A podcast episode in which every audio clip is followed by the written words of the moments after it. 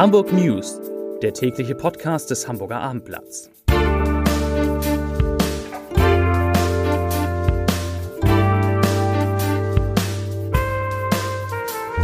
Moin, mein Name ist Lars Heider und heute geht es um den Trainerwechsel beim FC St. Pauli. Weitere Themen. Es gibt Pläne für einen neuen Stadtteil in Hamburg und die werden konkreter. In der Jungen Union gibt es Zoff und deine Freunde sind auf großer Deutschlandtournee und demnächst in Hamburg. Dazu gleich mehr. Zunächst aber wie immer die Top 3, die drei meistgelesenen Themen und Texte auf abendblatt.de. Auf Platz 3 Kieztourist Rang mit dem Tod Zeugen gesucht. Auf Platz 2 Abwasserschacht auf A7 gebrochen, mehrtägige Bauarbeiten. Und auf Platz 1 natürlich, möchte ich sagen, St. Pauli stellt Timo Schulz frei, kommt jetzt Kofeld.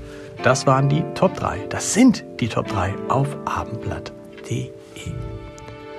Das Auftreten der deutschen Nationalmannschaft erinnerte viele Fans an den FC St. Pauli. Stellenweise schön gespielt, am Ende aber erfolglos.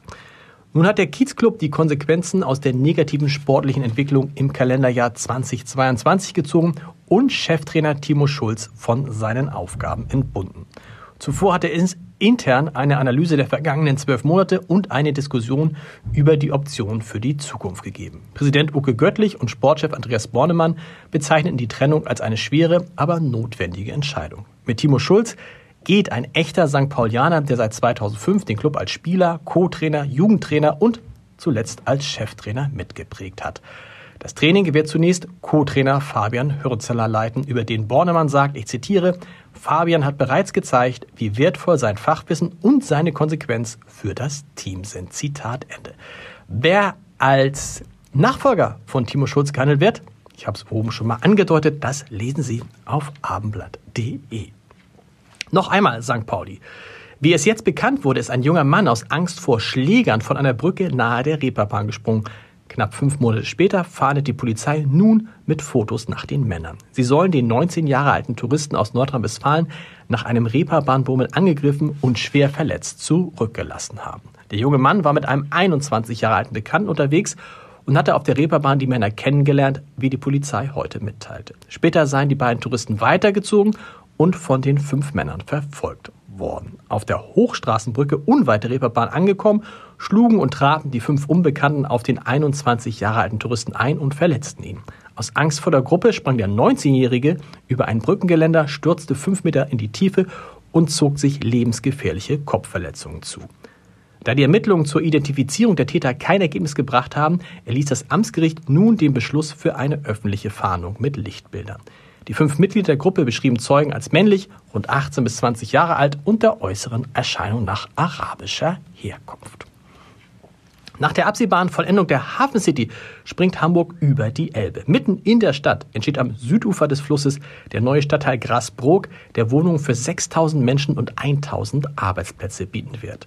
Mit der Funktions- und Freiraumplanung, die heute vorgestellt wurde, sind für diesen Stadtteil wichtige Weichen gestellt worden. Und dazu sagte Dorothee Stapelfeld, die scheidende Senatorin für Stadtentwicklung und Wohnen, ich zitiere, der Grasbrook bietet unserer Stadt die große Gelegenheit, in zentraler Lage ein Stück Zukunft zu bauen und dabei den großen Herausforderungen unserer Zeit zu begegnen. Von gerechten und sozialen Wohnangeboten über Klima- und Ressourcenschutz bis hin zu neuen Arbeitswelten. Zitat Ende. Ein schwerwiegender Konflikt erschüttert den Landesverband der Jungen Union. Es geht um Urkundenfälschung, falsche Angaben an Eidesstadt und Versicherungsbetrug. Im Zentrum der Auseinandersetzung steht der im April gewählte Landesvorsitzende Benjamin Welling, der alle gegen ihn gerichteten Vorwürfe bestreitet. Gleichwohl fordern vier der sieben JU-Kreisverbände Welling zum Rücktritt auf. Und der CDU-Landesverband, der sich sonst gern mit dem Engagement des Parteinachwuchses schmückt, versucht dessen Reibereien und Machtkämpfe auf Distanz zu halten. Am Anfang steht ein Bagatellunfall mit einem Schaden von wenigen hundert Euro nun werden personelle Konsequenzen gefordert. Das Hamburger Wetter wird ungemütlich. In der Nacht zum Mittwoch besteht bei Tiefswerten um 0 Grad Glatteisgefahr und im Laufe der Nacht sollen vom Norden her schauerartige Niederschläge kommen. Dabei kann es mit sinkenden Schneefallgrenzen gebietsweise leichten Schneefall und Glätte geben. Gleichzeitig wird es durch den auffrischenden Wind ungemütlich.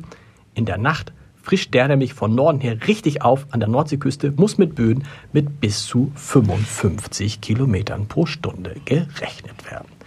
zum Podcast-Tipp des Tages. Sie sind gerade auf Tournee durch Deutschland, spielen in der Sporthalle Hamburg demnächst vor fast 5000 Menschen, in Berlin sogar vor gut 8000. Deine Freunde aus Hamburg sind nicht nur die mit Abstand erfolgreichste Kinderband, sondern machen eine Musik, nämlich deutschen Hip-Hop, die auch Erwachsene gern hören. In unserer Reihe Entscheider treffen Heider sind Lukas Nimschek, der unter anderem als Moderator des Tigerentenclubs bekannt wurde, und Florian Sump, ehemaliger Schlagzeuger der Teenie-Band Echt, zu Gast. Ein Gespräch über Konzerte, in der Kinder ihren eigenen Bereich haben, über extrem höfliche Fans und natürlich über Rolf Zukowski. Hören Sie mal rein unter www.abendblatt.de slash Entscheider. Und zu sehen ist das Ganze auch auf dem YouTube-Kanal des Hamburger Abendblatts. Und nicht vergessen, heute Abend wird es sehr feierlich im Rathaus.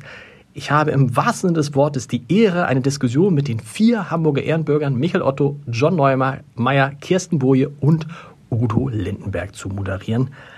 Mit dieser Diskussionsrunde wird ein letztes Mal der 100. Geburtstag des Überseeklubs gefeiert. Und alles, was Sie dazu wissen müssen, gibt es natürlich heute Abend, am späten Abend oder spätestens morgen früh auf abendblatt.de.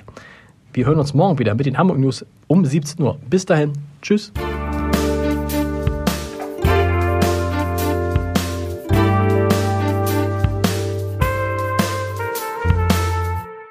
Weitere Podcasts vom Hamburger Abendblatt finden Sie auf abendblatt.de slash podcast.